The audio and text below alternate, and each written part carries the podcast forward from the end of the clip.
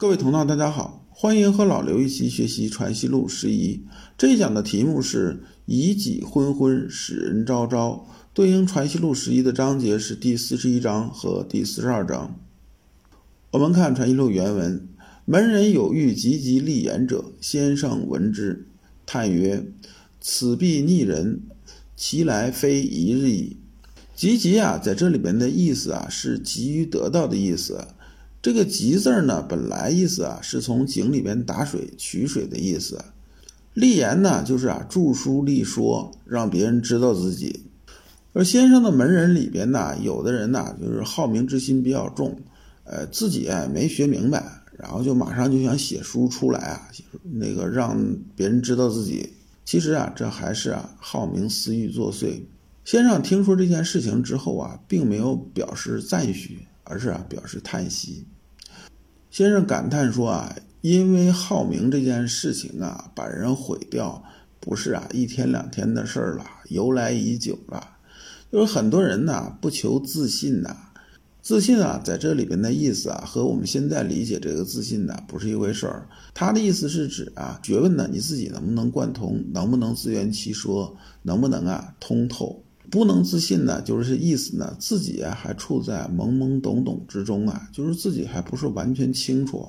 这时候呢，就想啊，让别人先知道自己，这就是啊，以己昏昏，使人昭昭。自己啊，这件事情还没琢磨明白呢，就想啊，说出来让别人听起来就能明白，这呢，显然呢是不可能的。我们自己啊，对一件事情啊，如果通透明了，说出来，别人能不能明白，这呢都是两可之间的事儿。何况呢，你自己啊都不清楚，那你说出来，别人怎么明白啊？在现在社会上啊，这种人也很多。我也听啊，很多人讲阳明心学，讲儒学。你一听他讲啊，你就知道他水平到什么程度，有没有实修过，对义理啊是否清楚。我们知道啊，先秦典籍的源头都是《易经》，《易经》啊博大精深，是万经之首。咱不能说啊，学一学《易经》就通透了，谁也不敢这么讲的。但是啊，《易经》的基本道理你得懂。义理基本了解之后呢，来讲啊，先秦典籍讲后边儒学的东西，这样才不至于啊偏离大方向。而现在社会很多人呐出来讲儒学，自己呢也是一知半解，根本无法做到通透，更做不到自圆其说。出来说纯粹是为了名和利，说到底啊，还是啊私欲遮蔽良知。而初学者啊，往往是缺乏分辨能力的，就是谁讲的热闹就跟着谁去听了。这样做呢，真的是害人害己。这种事情啊，由来已久，人性啊本来就如此，这是啊没有办法的事情。先生当年有这个感叹，我们现在看到这些现象呢，也有同样的这种感叹。这些人呐，都急于成名啊。把不能成名啊当做一件羞耻的事情，但是不知道呢，你讲出这东西啊，被那些真正明白的人看到啊，反而会笑话你啊。你看这讲的什么呀？这种感觉是很明显的。先生接着说：“宋之儒者，其志行累迁，本足以本足以取信于人。志行出自《礼记》，原文是：圣人之志行也，不志于己。”怎么理解这句话呢？是从道德角度来说呢，圣人对自己是高标准严要求的，但不会用自己制定的高标准去苛求别人。这呢是志行的意思。磊谦呢，我们讲光明磊落，这个磊呢和这个磊意思是一样的。谦呢是循循善诱的意思，放在一起的意思是说呢，宋朝的儒者，这个儒者呢主要指啊二程、朱子、周敦颐这些人。他们对自己的德性还是啊高标准严要求的，在传道授业解惑这件事情上来讲的话呢，也是啊很正向的，很光明磊落的。从这个地方啊能看出啊，他们做事情啊心是诚的，心里底气是非常足的。宋儒啊至少认为自己是真清楚的，不是啊用空话呢，用忽悠来呢打动别人的。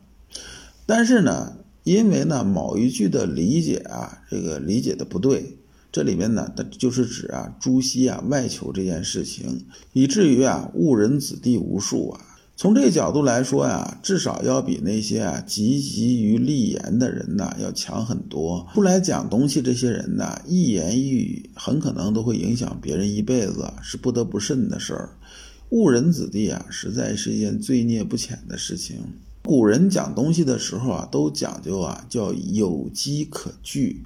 意思是说呢，你讲这东西啊有没有根据，从哪儿来的？凭空胡说八道啊，叫无稽之谈呐。而现在好多人写书出来呢，自己是没什么依据啊，就是这儿抄一点儿，那儿抄一点儿，再加上自己的一点想当然，好像是著书立说了，但是实际这东西啊是经不起推敲的，更经不起时间这种检验，甚至啊前边和后面都矛盾呐，无法自圆其说。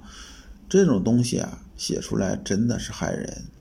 四十二章，先生与黄绾、英良论圣学久不明。学者欲为圣人，必须廓清心体，使迁移不留，真性始见，方有操持涵养之地。应良宜其难。黄绾呢，咱们在《传习录》前面呢已经说的比较多了，这里呀就不多去讲他的生平了。黄绾是阳明先生的好友和最早的入室弟子之一，一生笃信和践行王学。先生去世之后啊，黄绾上书表阳明四大功，无人能及。王学三大要旨，皆本先民之言，出自孔孟之论。人去世之后啊，都有个盖棺定论的事情。先生去世之后啊，黄绾上书啊，就是对先生的盖棺定论。这个立论的高度还是非常高的。在阳明先生啊去世之后呢，先生啊有个遗孤郑义，后来呢也是啊黄绾来抚养成人的，并且呢把自己的女儿嫁给了郑义。从这个角度来说呢，黄绾这个人呢对阳明先生的尊重和对王学的推崇啊是放的非常高的。黄绾这人呢人品来讲那也是非常高尚的。英良字元忠，号南州，是浙江台州仙居人，是正德六年的庶吉士，跟着阳明先生啊学良知之学。呃，后来家里边老人去世，然后呢他就回去归养了。归养啊，在山中讲学，讲了差不多十年。呃，嘉庆初年的时候啊，入朝为官。呃，这人呢，做官呢是刚正不阿这么一个人，在明朝征大理这件事情上，呃，遭廷杖，几乎被打死。后来呢，官至山东提学副使、河南参政、广东右布政使。就说这个人呢，在仕途上来讲，后边呢坐的位置还是比较高的。阳明先生和黄绾、英良三个人在一起啊，聊这个圣学的事情。然后提到啊，说圣学到现在啊很久不明了，先秦圣人的本意啊，传到现在呢已经被遮蔽很多了，有很多呢已经被歪曲的看不到本来的样子了。作为啊学习圣学的人，要想啊向圣人方向努力啊，最后达到圣人这种高度，就必须啊扩清心体。扩清心体呢，是指啊扩然大功。使迁移不留，真性始见，方有操持涵养之地。意思是说呢，只有啊做到扩然大功了，让心呢一尘不染了，这时候啊才能啊回归先天本性，这样呢才有后面的事情。对这个事情啊，英良表示啊说这个事情实在是太难了，说说可以，真的达到的话，估计也没几个人能做到。先生说啊。圣人的水平啊是生之安行的，圣人心就像明镜一样，本来呢就上面啥也没有，就很干净，所以呢也谈不上去磨呀、去削啊，怎么样怎么样的，稍微啊上面落一点尘土啊，马上就能看得见，圣人呢就把它擦干净了。但是对于我们常人来讲，我们的心境跟圣人的心境相比呢，不像圣人心境那么干净。我们注意啊，这里边讲这个镜子这个比方啊，是指的是铜镜，不是啊。现在讲这个玻璃的镜子，嗯，大家呢要想象那个铜镜，铜镜啊，它成像的原理啊是靠表面的光滑。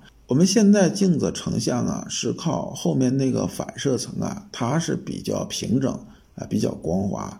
这个呢，比喻的时候，大家呢不要比喻成现在这个镜子，你就想铜镜这件事情。这样呢，能更助于理解。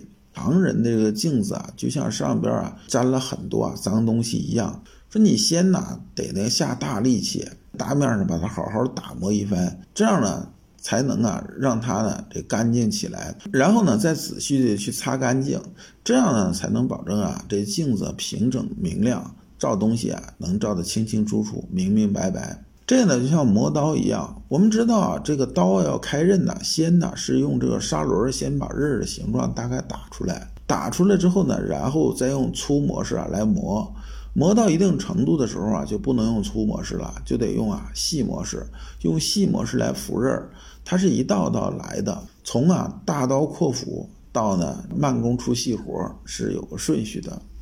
而魔镜这件事情也是这样，就是刚开始啊，这个镜子啊是很斑驳的，上面脏东西实在太多了。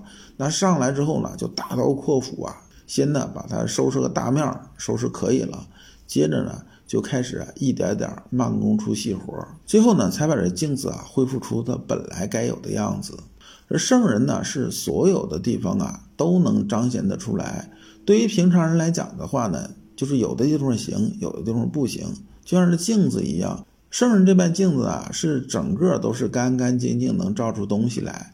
对于平常人来讲的话呢，那可能啊，比如说有三分之一，有这五分之一，啊，有那么一块儿是干净平整的，能好好照东西的。